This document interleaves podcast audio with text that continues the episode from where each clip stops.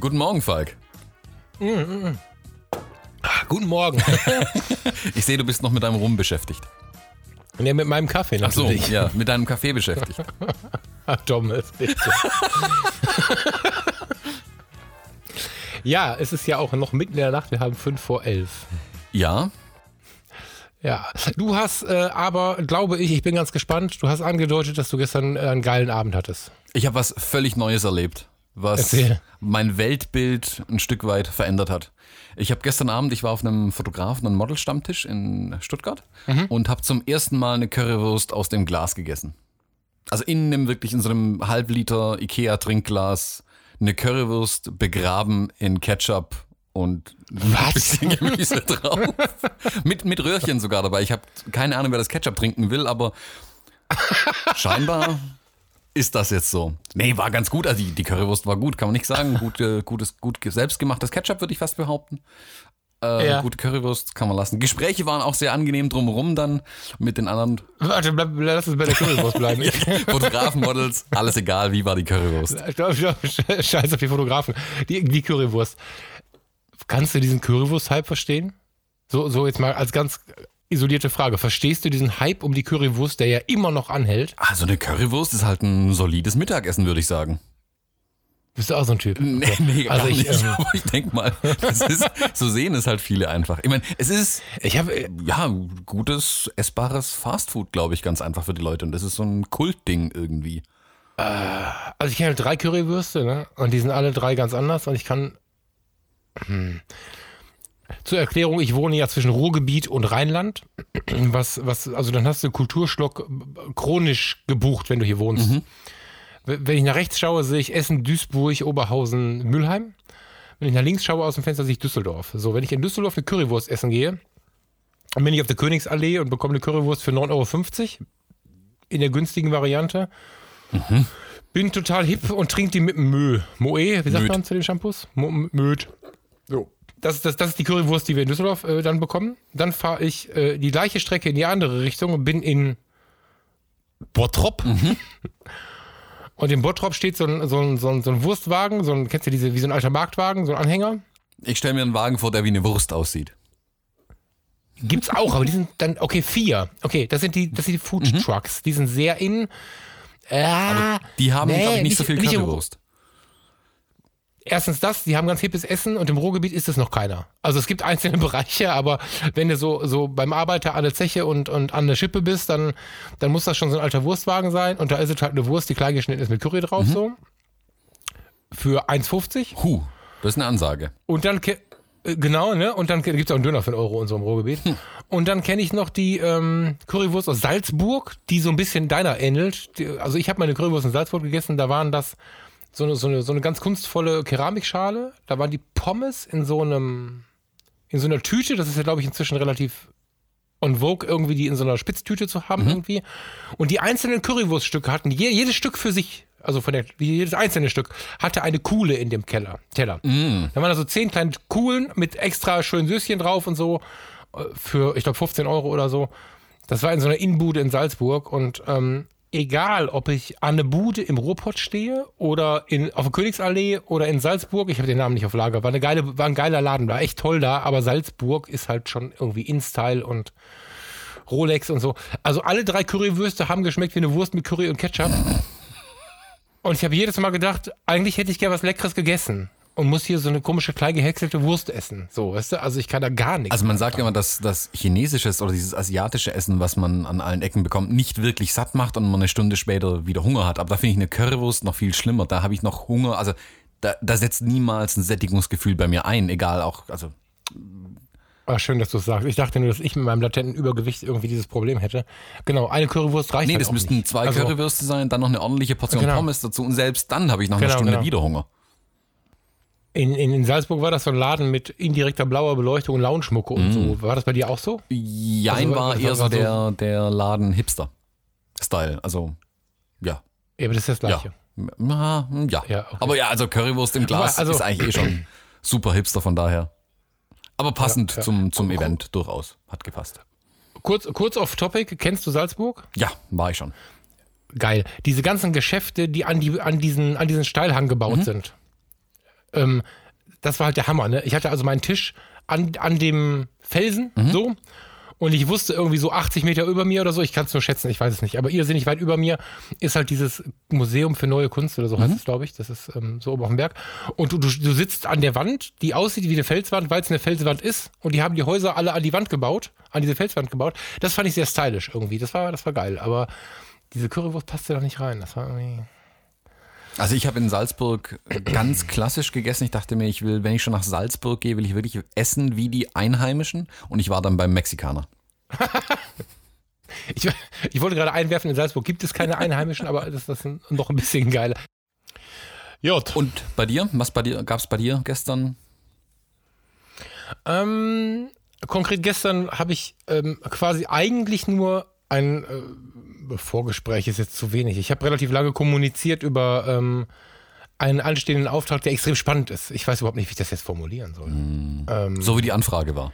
Nee.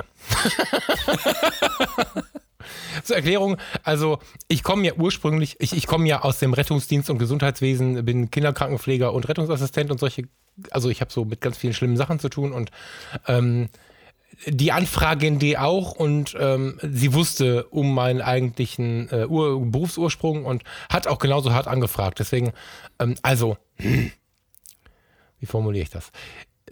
Die Kundin, das, ich mag das Wort nicht. Eigentlich gibt es für mich, diese, es gibt für mich keine Kundin, weil das direkt so eine Distanz aufbaut, die nicht zu meiner Arbeit passt, aber mh, fragte an, ob ich in der nächsten Zeit ein Porträt-Familienshooting machen wollen würde mit ihr. Problem ist, ist nicht so richtig planbar.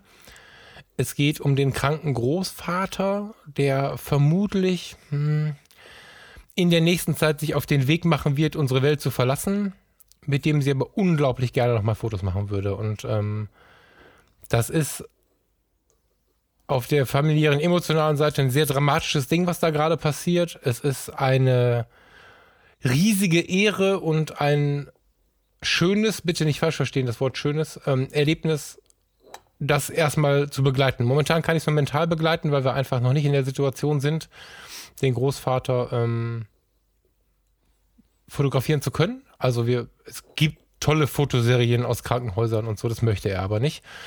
Wenn der Großvater nochmal auf die Beine kommt, und da bangen wir gerade beide, dann wollen wir mit dem Großvater auf die Zeche Zollverein, weil er da einen Großteil seines Lebens gearbeitet hat.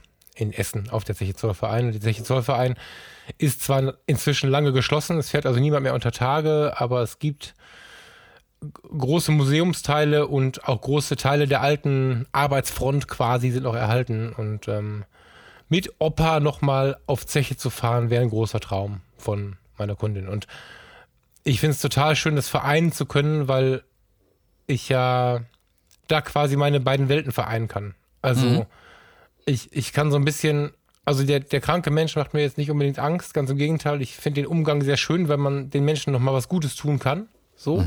Einfach nur mit Kommunikation und Dasein. Und ich finde die Idee hochinteressant und spannend. Und da äh, diese Kundin ein eben ähnlich hohes Niveau hat oder eine ähnlich hohe, äh, wie soll ich sagen, Wertigkeit im Kopf hat von Fotografie und von der Fotografie, die da entstehen kann, wie ich, ist das halt eine gute Kommunikation. Und im Prinzip haben wir gestern noch nichts festzurren können. Kam sie denn zuerst auf dich zu? Also warst du der erste Fotograf, den sie angefragt hat? Ähm, ich glaube, sie hat hier und da herumgefragt. Ähm, die Resonanzen waren, wenn ich es verstanden habe, etwas zurückhaltend. Und dann hat sie sich mit einer Kollegin unterhalten, die wiederum mir eher nahe steht und die dann sagte, der Falk ist jemand, der, der das halt gut kennt. Also wir kommen halt aus einem ähnlichen Bereich. Sie arbeitet im medizinischen, in, der, in einem großen Krankenhaus, auch ziemlich an der Front. Und ähm, ja, da hat sie halt jetzt jemanden gefunden, mit dem sie Klartext sprechen kann. Ne? Also es gibt, es gibt so ein, wenn du es gewohnt bist, mit dem Tod umzugehen, gibt es eine Sprachweise, die auf eine Außenstehende vielleicht relativ hart klingt, die aber eigentlich sehr warm ist, aber verstehen tut es nur der Gleichgesinnte. Das ist so, weißt du, wie ich meine? Also ich rede nicht von kühl oder von, ich rede auch nicht von fehlende Achtung. Ich rede davon, dass du einfach Klartext sprechen kannst, ohne Angst zu haben, dass der andere kollabiert. Weißt du, wie ich meine? Mm, Ohne dass es ein, ein Thema ist, das einem immer, ah, ich will nicht sagen peinlich berührt, aber das einem unangenehm ist. Also ich, ich könnte mir vorstellen, dass Genau. unter Medizinern anders über, darüber gesprochen wird, ganz einfach, weil das zum, ja, zum täglichen, äh, zur täglichen Arbeit einfach gehört. Ja. Ja, schon, wobei, also es ist ja so, dass ich jetzt nie so richtig in die. Ja, im Prinzip hast du recht. In dem besonderen Fall ist es so, dass ich aus, der, ähm, aus dem Raster falle, weil ich nie diese sehr abgeklärte Arbeitsform entdeckt habe. Ich bin ähm, immer ein bisschen zu sensibel geblieben für diesen Job.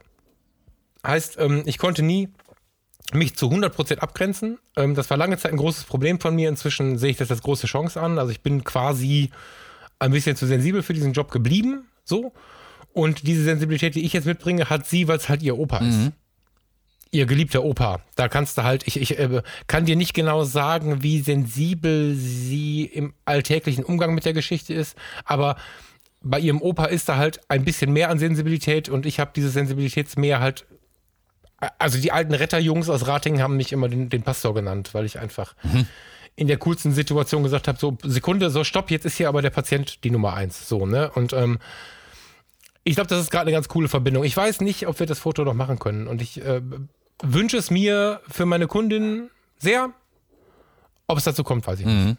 Das, das werden wir sehen. Also es sieht gerade nicht so schön aus, aber dennoch ist die Kommunikation ein großer Gewinn. Selbst wenn es nicht zu einem Foto und, und somit zu einem Auftrag kommt, ist das extrem spannend, diese, also ich flüchte vor der Fotogra ich, ich flüchte vor der Medizin und möchte mehr meine Lebensleidenschaft ausüben. Das ist das, was gerade in mir passiert. Ich nehme immer mehr Arbeitsanteile in der Medizin weg und gehe immer mehr in die Fotografie. Und jetzt kommt ein Auftrag, der beides verbindet. Das ist gerade in so einem in so einem Umbruchprozess hochinteressant. Sehr spannend natürlich, wenn man seine alten Erfahrungen ähm, noch einbringen kann dann in, in den neuen Weg. Genau. Also ich habe sowieso einige Male schon überlegt. Ich bin mir noch nicht ganz sicher, wie ich es tun könnte. An dieser Stelle an dich und auch an jeden, der hier zuhört. Ich bin unglaublich glücklich über Ideen und Gedanken dazu. Ob ich das nicht tatsächlich mal verbinden soll. Also es gibt den Martin Kreuz, den werde ich äh, unter Umständen nochmal hier erwähnen in einer weiteren Episode. Der Martin macht ähm, Postmortem-Fotografie. Das ist jetzt natürlich eine ganz harte Nummer, weil dann, das ist dann der Tag danach quasi. Das ist eine alte Tradition. Ähm, aber auch so den Weg zu, äh, im Sinne der Reportage zu begleiten und so, das finde ich hochspannend. Das finde ich ähm, interessant und suche gerade noch so ein bisschen die Verbindung, wie ich es verbinden könnte. Also neben dem, was ich sowieso fotografisch mache seit vielen Jahren, habe ich schon Bock, ähm, meinen Umgang mit den, mit den, ja, wie soll ich sagen, mit den Katastrophen irgendwie in die Fotografie einzubringen. Aber da fehlt mir noch so ein bisschen der Anhaltspunkt. Also dieser eine Auftrag, der bringt mich gerade dahin. Aber irgendwie, also wenn du da eine Idee hast, irgendwann jetzt oder beim nächsten Mal, wenn wir sprechen, oder irgendwer, der jetzt gerade uns zuhört, bin ich froh über ein Brainstorming. So, Alle äh, Ideen zum Falk. genau. Und es geht nicht nur um den Tod und um die Katastrophe, ne? es geht generell um das Thema. Aber wäre es denn eine Option trotzdem, also wenn, wenn der Opa nicht mehr auf die Beine kommt und transportfähig ist, äh, ihn dann trotzdem im Krankenhaus noch zu fotografieren? Für mich schon, ich glaube für die Familie nicht in dem Fall. Also ähm, ähm, ich, ich finde ähm, ich finde das sehr interessant. Der, der Martin ist da, ich muss mit ihm dringend nochmal in Kommunikation treten. Ich kenne ihn aus einem anderen Kontext. Ist da sehr bemüht. Ähm, ich finde diese Art der Fotografie hochinteressant, die gab es lange Zeit. Aber eher so in den Beginnen der Fotografie, als man die Menschen auch noch ähm, aufgebahrt hat und nochmal quasi zurechtgemacht, verabschiedet hat. Das wird ja immer weniger. Manche machen es heute noch, aber es wird immer weniger. Zu der Zeit hat man eine wirkliche Fotografiesparte damit besetzt. Ich finde das interessant. Das muss aber die Familie so tragen können. Ne? Also ich, ich, fänd, ich würde jetzt auch ins Krankenhaus gehen. Ich finde das, ähm, ich habe mal eine ganz mitreißende Fotoserie gesehen und verdammte Hacke, ich weiß nicht, wer es war. Wer von den Zuhörern in der äh, Foto-Community lange aktiv war, es gab ja so eine, so eine Hochzeit dieses, dieses Forums, ähm, Hinweise zu uns. Es, es gab mal eine ganz tolle Fotoserie ähm, über die Verabschiedung eines Menschen, wo dann wirklich gar nicht ins Gesicht geschossen wurde, ne, sondern die Hand, die gehalten wurde mit der Infusion dran und so, die war so sensibel, diese Serie, die endete mit einem Foto, wo der Hund auf dem Bett saß nachdem der Patient gegangen ist. Ich kriege eine Gänsehaut, wenn ich dran denke. Ich weiß leider nicht, wer es war. Vielleicht ähm, finden wir es im Nachhinein noch raus. Aber solche Dinge finde ich hochspannend und sehr tief. Das muss zu der Familie passen. Es gibt einfach Familien, die da jetzt gerade Panik bekommen und denken, der Frasser hat es ja nicht mehr alle, was er gerade erzählt. Und es gibt mit Sicherheit Menschen, die es hoch schön finden, so einen Weg sensibel zu begleiten irgendwie. Ich denke, es gibt auch sehr, sehr viele, die noch gar nicht daran gedacht hätten überhaupt da nochmal einen Fotografen dazu zu holen. Ja. Ja, vielleicht. Also, ist ja auch so ein Tabuthema, ne? Also der, der Tod, das Gehen. Ich erlebe, jetzt kommen wir ein bisschen vom Thema ab, aber das äh, machen wir jetzt mal kurz.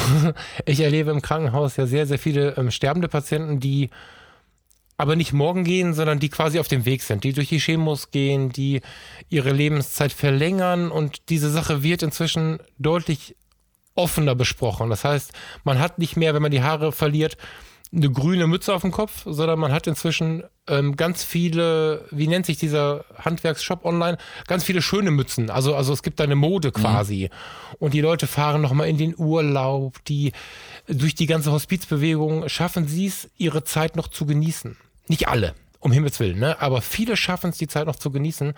Und ich finde eine Begleitung und ein Shooting äh, in dieser Zeit auch wundervoll. Mhm. Also in der Zeit, in der sie noch mal so ein bisschen aufleben und genießen können, sie zu begleiten, finde ich total schön.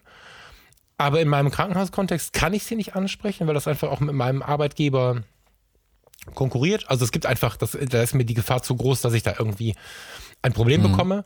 Und ähm, ich weiß noch nicht so richtig, wie ich rankommen soll. Aber in meinem Kopf passiert das so ein bisschen, die Menschen dazu begleiten, wo die alte Vorstellung sehr tief schwarz ist, wo die Menschen heute aber viel auch lila und, und, und, und, und, und, und grün und, und blau leben. Also, weißt du, ich meine? Das ist so, finde ich schon mhm. cool.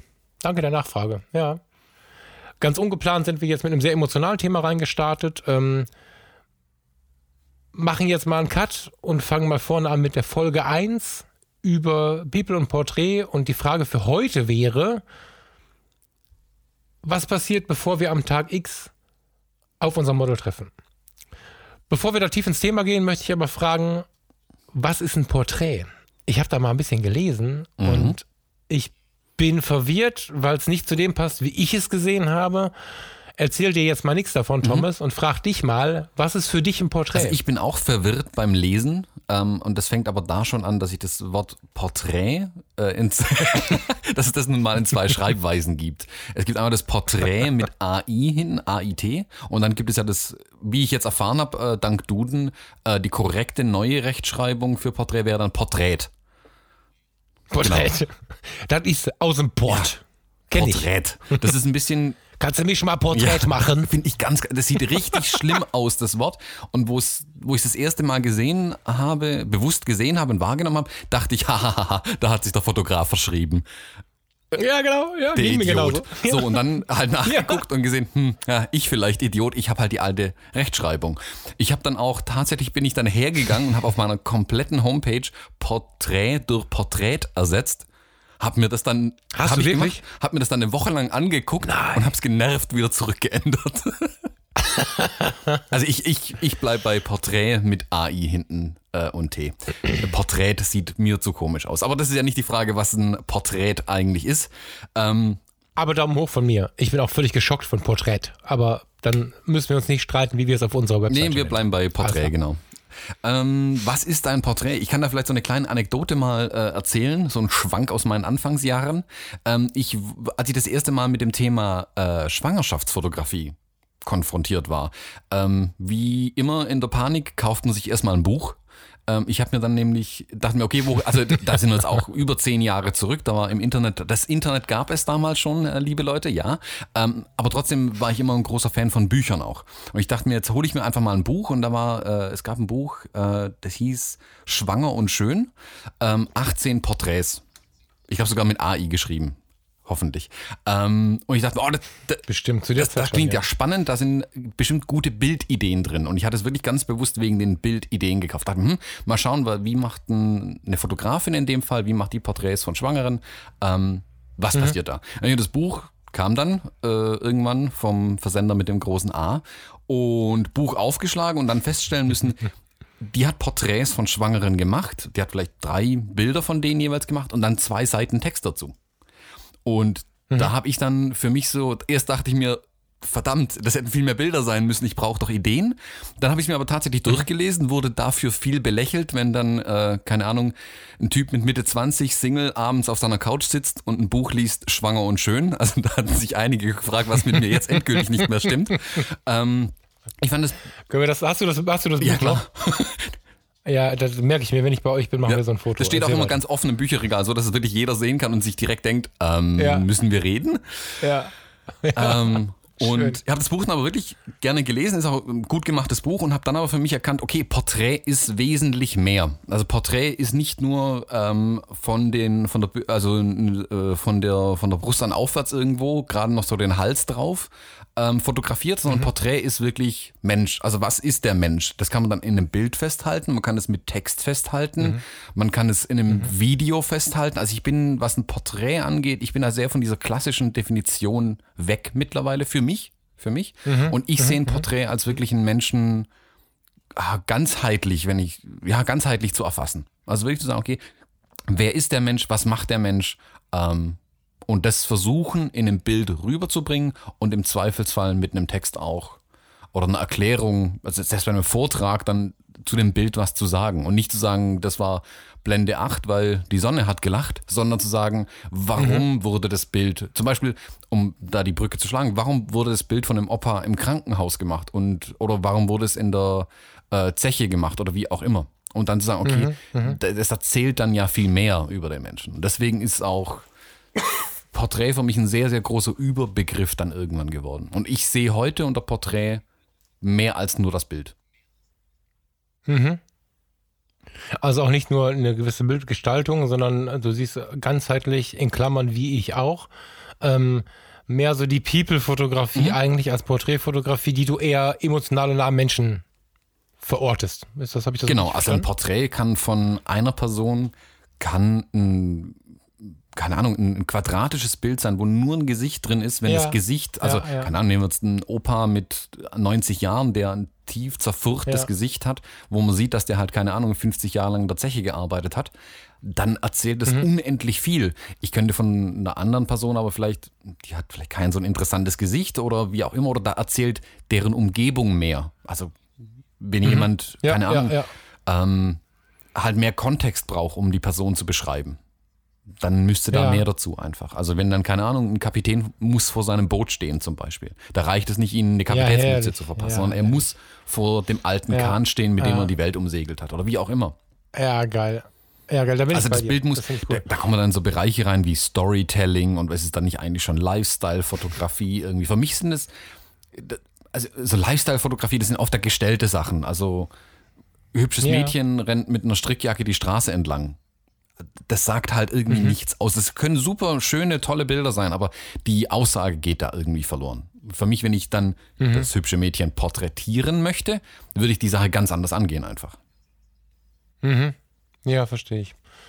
Finde ich spannend, weil wenn, also ich habe ähm, im Vorfeld dieser Folge mal geschaut, wie definiert sich Porträt, wenn man es, wenn man Definitionen sucht. Und wenn du in alter Zeit schaust, ich meine, die Porträtfotografie ist ja mit die älteste. Also nachdem man quasi in großen Räumen begonnen hat, auf, auf Steinflächen de, des Umfelds zu fotografieren, quasi, ist man ja relativ schnell in die Situation gegangen zu sagen, okay, wir wollen den Menschen abbilden und dann saßen mitunter die Menschen, wow, mitunter fünf Minuten länger, bewegungslos vor einer äh, raumgroßen Kamera. Mhm. Und das war ja der Beginn der Porträtfotografie und da wurden Definitionen erschaffen. Und das klassische Porträt ist ein Büstenporträt. Also, also wenn man sich eine Büste vorstellt als, als ähm, Steinskulptur, als Skulptur, das ist das richtige Wort. Und wenn wir die jetzt fotografieren, so ab der Brust irgendwie, äh, am besten die eine Brust ein bisschen näher, äh, die eine Schulter näher an der Kamera als die andere, also sehr, sehr starr ähm, in der Vorstellung, so wurde das Urporträt definiert und dann gibt es da verschiedene Schnittmöglichkeiten. Irgendwann ist man ganz mutig geworden, ist in den Raum zurückgezogen quasi und hat auch meine ganze Familie, einen ganzen Menschen zugelassen, aber es war mehr so ein Darstellen einer sitzenden oder stehenden Person, die für dieses Porträt in die Kamera guckt Und ich finde es total schön, dass wir diese alte Definition so ein bisschen umbauen für uns im Gehirn alle, ist mein Gefühl. Mhm. Und erstens mehr Emotionen reinlassen, also den Menschen mehr Mensch sein lassen und mehr sein Leben zeigen auch und seine Art zu denken und so und äh, das ganzheitlicher sehen. Ich, ähm, wir hatten, kann man dem Hörer gerade kurz erklären, vor diese ganze Reihe eigentlich Porträtfotografie zu nennen. Wir haben die People-Fotografie mit reingenommen, um sicher zu gehen, dass es auch richtig verstanden Damit wird. Damit wir auch mehr Zuhörer finden. Ähm, ehrlich gesagt schon, aber es ist ja auch das. Also das, was wir jetzt Porträt nennen, nennen viele Leute People-Fotografie, weil sie sagen, du zeigst mhm. viel mehr. Ne? Also es ist die Frage, wie eng man sich an solchen Definitionen bewegt irgendwie. Und ähm, die heutige Porträtfotografie ist deutlich näher dran, finde ich, und nicht nur näher an der Nase des, des, des Patienten, hätte ich fast gesagt, um Himmels Willen. Ich muss wieder umschalten von unserem Thema gerade. Ähm, näher dran an, an, an dem, den wir fotografieren, aber auch näher an der Seele. Also Porträtfotografie ist für mich was, was hochemotionales, während es früher ein Abbilden war. Mhm. So. Schön. Ähm, wir wollen uns heute damit beschäftigen, wie wir uns auf eine auf ein Porträtshooting vorbereiten. Ich habe mich in der Vergangenheit oder in den letzten Tagen ein bisschen damit beschäftigt, ähm, wie denn andere das machen, was wir heute beschreiben wollen. Also unser Ziel heute, ich habe es gerade schon mal gesagt, ist ähm, darüber zu sprechen, wie wir uns darauf vorbereiten, überhaupt, also wie wir da hinkommen, bis dass wir den Kunden treffen bis dass wir den sehen und mit dem fotografieren mhm. wollen. Und ich habe mal geschaut, was andere Kollegen dazu schreiben, entweder frei auf ihrer Seite oder in Blogposts oder nach direkter, auf direkte Nachfrage. Insbesondere die Ergebnisse der direkten Nachfrage kann ich nicht mit Namen benennen, weil ich von den Antworten nicht unbedingt begeistert bin. und ich habe mehrere Typen Fotografen gefunden. Ähm, da war zum Beispiel ganz oft, erschreckend oft, der Lehrbuchfotograf, der, hm, manchmal sehr hinterherkam. Also es ist nicht unbedingt nur der, der mit Staub bedeckt ist, aber es waren viele dabei, die aus dem Lehrberuf Fotograf kommen, das als Business durchführen und mit meiner Frage nach der mentalen Vorbereitung zum Beispiel gar nichts anfangen konnten. Die, die haben mich angeguckt wie ein Teletubby. Mhm. So, die, die, die, die, die Frage stellt sich nicht, weil die nach Dienstleistung sehr wohl wird gemacht, die Sache immer relativ gleich abhandeln mit vorgefertigten E-Mails arbeiten und am Tag des Treffens immer ihre gleichen Ideen in der Tasche haben. Das ist jetzt nicht böse gemeint und es gibt Menschen, die auch so arbeiten wollen, auch auf der Kundenseite. Aber da konnte ich mich schon mal gar nicht mit identifizieren. Mhm. Ich war halt auf der Suche nach eigenen Ideen, wie man das formulieren kann, was ich so im Kopf habe. Hm. Bin dann weitergeritten. Dann gab es den Typ Foto-Community. um Himmels Willen, ich habe lange, lange Zeit in der Fotocommunity viel Zeit verbracht und war auch oder bin bis heute um viele Kontakte sehr dankbar. Also jeder, der dort noch sich umhertreibt, sei nicht böse, gib mir lieber dein Profil und ich freue mich mal wieder da zu sein. Also ist nicht böse gemeint, aber es ist oft so, dass ein gewisser Typ Fotograf sich vollends hinter der Technik versteckt. Der selbst bei den Beschreibungen im Vorfeld was die Klamotten angeht. Wenn man besprechen muss, was machen wir mit den Klamotten, dem Model nicht sagt, was gut aussieht, sondern aus Fotografensicht beschreibt. Der sagt, ah, lass mal lieber den roten Pulli weg, mein Sensor kann das nicht oder so. Der hat auch nicht so viel an den Füßen mit mentaler Vorbereitung. So. Und dann gibt es noch den mentalen Killer. Das ist so der, der Star, der, der, der läuft in, in irgendwelchen Formaten ähm, in den USA mit und fotografiert da Mädels, die irgendwie auf die Bühne wollen. Ich möchte das Format nicht aussprechen, da wird man immer gleich angezeigt. Aber ähm, so, ähm, der Typ, der, der braucht Visagisten, der braucht viel technische Lichtassistenz, der braucht Leute, die ihm alles Mögliche halten und äh, wenn der ein Model fotografiert, braucht der perfektes Posing vom Model und wenn der Kunden vor der Kamera hat, dann gibt er ganz extreme Posing-Anleitungen. Das heißt, er schießt seine Ideen nach mhm. vorne. Der geht sehr mh, mm, aus der eigenen Idee heraus da drauf und schaut gar nicht so sehr aufs Model. Der weiß zwar, was eine mentale Vorbereitung ist, wenn er nicht sogar vorher meditiert oder sonst irgendwie in voller Tiefe reingeht, aber der zieht seine Idee durch. So.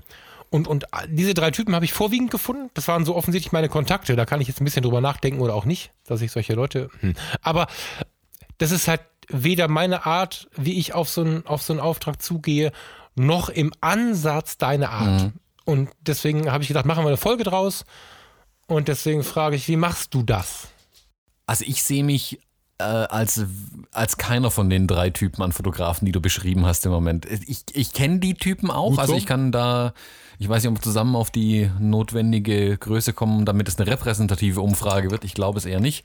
Aber grob kann man die Fotografen Nein, schon so ein bisschen einteilen. Also es gibt diesen, diesen reinen Techniker, der auch echt Schwierigkeiten hat, mit den mit Modellen oder mit Kunden manchmal zu arbeiten. Die erlebe ich auch immer wieder auf, auf Workshops oder sonst wo. Ähm, es gibt diesen, diesen, diesen Lehrbuchfotografen, also alte Schule, oftmals Ja, gelernte ja. Fotografen. Der Geselle. Ähm, müssen aber nicht gelernte Fotografen unbedingt sein, aber die sehr, die gehen nicht technisch an die Sache ran, die belasten auch nicht ihre Modelle und Kunden mit der Technik, aber die, die, die bauen nicht so eine wirkliche Verbindung auf zu der ganzen Sache, habe ich manchmal so das Gefühl. Oder für die ist es halt Arbeit, das ist dann so Job erledigen einfach. Aufgabe wegbringen äh, oder Aufgabe erledigen. Ja, Genau, abhaken. abhaken. Und dann gibt es ja noch diesen Ja. Starfotografen, da zähle ich mich jetzt auch nicht wirklich dazu, aber die habe ich auch schon erlebt. Also die wirklich, wo da rennen 100 Assistenten am Set rum und dann geht immer die rote Lampe an an der Tür, die geht dann auf, da kommt dann Rauch raus, dann kommt der Starfotograf reingelaufen, lässt sich auf Armhöhe die Mittelformatkamera geben, läuft an das Set, drückt ab, gibt die Kamera wieder ab und geht wieder aus der gleichen Tür. Und dann geht die rote Lampe aus. Und in der Zeit darf niemand sprechen. Ähm, die gibt es. Also habe ich, hab ich genau so erlebt. Nee, nicht ganz, aber. Ja, ich auch. Ich habe mich mal aus Versehen wo beworben, wo ich nicht dann doch nicht arbeiten Genau. wollte. Aber das ist ein anderes Thema, was wir später nochmal aufführen. Aber genau das, was du erzählt hast, habe ich so erlebt. Ja, ähm, Ja, okay, du bist äh, dran. also ich bin weder noch, aber ich denke mal, je, wir beide werden Teile dieser Fotografen so ein Stück weit in uns tragen. Ich bin vielleicht von uns beiden mehr der Techniker, der, der sich damit auch gerne tiefer beschäftigt. Also das ist einfach aus, mein, aus meinem beruflichen, aus meinem beruflichen Background raus. Also ich komme aus der, äh, aus der Informatik ganz ursprünglich mal. Ähm, und ich habe irgendwie so die Fähigkeit entwickelt oder auch die Freude daran entwickelt, halt unendlich tief in ein Thema abzutauchen und mich dann mit den kleinsten Details zu beschäftigen. Ähm, habe aber auch festgestellt, dass das oft nicht hilft. Also es hilft weder mir noch dem Model noch sonst irgendjemandem, wenn ich ganz genau weiß, äh, wie viele Blendenlamellen das Objektiv hat und das andere Objektiv hat einen Blendenlamellen mehr und dadurch wird dann das Bokeh im Hintergrund mit den Spitzlichter, das interessiert leider niemanden. Ähm, aber es wird runder, oder? ja, Es wird runder genau, es wird und runder und weicher. weicher vielleicht, aber Ich wollte mal was wissen. Aber ähm, das darf man niemals dem Model eigentlich erzählen. Das, dem dem, dem Model ist es auch egal. Also die, der Trick bei der ganzen Fotografie ist es eigentlich, glaube ich, wirklich auf den, also wenn man Menschen fotografiert, aber bei dem Thema sind wir ja gerade jetzt auch, ist es ja wirklich demjenigen vor der Kamera, der ist in der unangenehmsten Situation, ähm, die man sich, also von denen, die beteiligt sind, ist er in der verwundbarsten Position vielleicht auch. Weil der, der vor der Ja. Kamera steht, der steht ja eh schon unter Beobachtung. Der steht dann vielleicht auch irgendwie dumm an der Wand rum oder so. Ähm, weiß eh schon nicht, wo er seine Hände hinpacken soll. Man muss den ja so angenehm wie möglich gestalten, so doof das klingen mag. Und einer, Ja, ja, aber der einer der Tricks ist es zum Beispiel, die Leute erzählen zu lassen. Und zwar das erzählen zu lassen, was ihnen gerade in den Kopf kommt. Weil, also, Das machst du, Entschuldige, wenn ich dazwischen frage, das machst du jetzt vorher schon, ne? Oder wie nö, also ich bereite, also bist du jetzt noch in der Situation? Oder Nee, also das, das geht für mich sogar so weit, dass sie, also diese, diese, diese Verwundbarkeit, die die Leute haben. Ich merke das bei Anfragen, die bei mir reinkommen. Also wenn Kunden oder Interessenten bei mir anfragen, hey, ich hätte gern ein Bewerbungsbild, Porträt, Hochzeit, egal, ähm, Ja. die wissen ja gar nicht so richtig, was sie fragen sollen. Also die fragen dann nach dem Preis, klar, das interessiert irgendwie jeden. Ähm, aber die, also manche fragen dann, was sollen sie anziehen? Ähm, oder was sollen sie mitbringen? Oder wann müssen sie da sein? Also die, die stellen ja dann irgendwelche Fragen, wo sie sich halt denken, okay, das, das könnte jetzt interessant sein. Das sind aber oftmals nicht die Dinge, die mich wirklich interessieren. Also ich, niemand schreibt in eine Anfrage für ein Bewerbungsshooting rein, für welchen Job er sich bewirbt. Das ist aber für mich mit die wichtigste Frage dass ich weiß, also wenn ich sich jemand, wie du gesagt hast, äh, gern Förster wird oder äh, der nächste Vorstandsvorsitzende bei einer großen Bank, das ist ja ein himmelweiter Unterschied. Ähm, und das ist für mich viel interessanter zu wissen, als dass er ein blaues und ein gestreiftes Hemd hat. Das ist mir völlig wurscht im, am Anfang.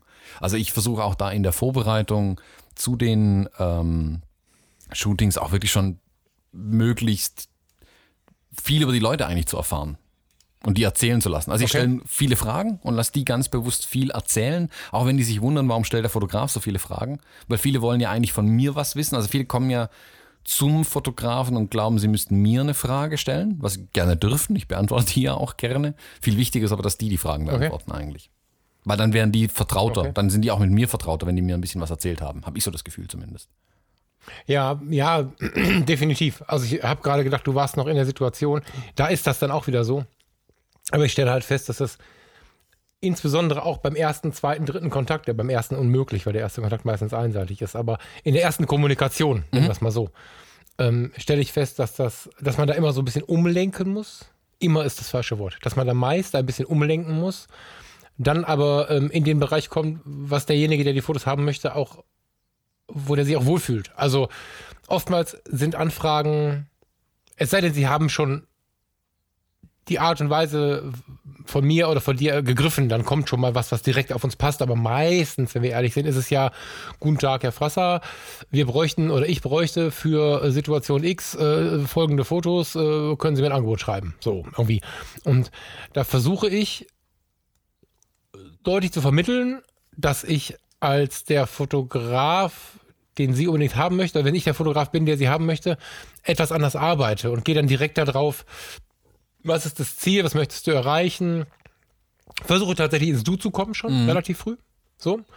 Um ein bisschen näher aufzubauen, um, weil, weil Fotografie immer, selbst im Hosenanzug, irgendwie eine gewisse Intimität beinhaltet, wie ich finde. Und versuche per Du zu fragen, wo möchtest du hin und so. Also das ist ja in etwa das, was du sagst. Und ich glaube, ohne diese Kommunikation, und die erlebe ich bei vielen Fotografen als nicht vorhanden, wüsste ich gar nicht, wie ich weiterarbeiten sollte. Also, wenn mich so eine Anfrage erreicht und ähm, ich nicht relativ viel im Mailkontakt oder am Telefon oder was auch immer wir für Medium benutzen, vorher schon abfragen würde und vielleicht auch ein bisschen lenken würde, wüsste ich gar nicht, wie ich arbeiten sollte, weil ich nicht der Typ Fotograf bin, der hingehen kann und sagen kann, pass auf, ähm, schön, dass wir uns treffen. Mein Name ist Frasser, Ihr Name ist Müller. Sie stellen sich mal dahin, Kopf ein bisschen nach links, Kinn hoch, Foto fertig. Das kann ich halt nicht.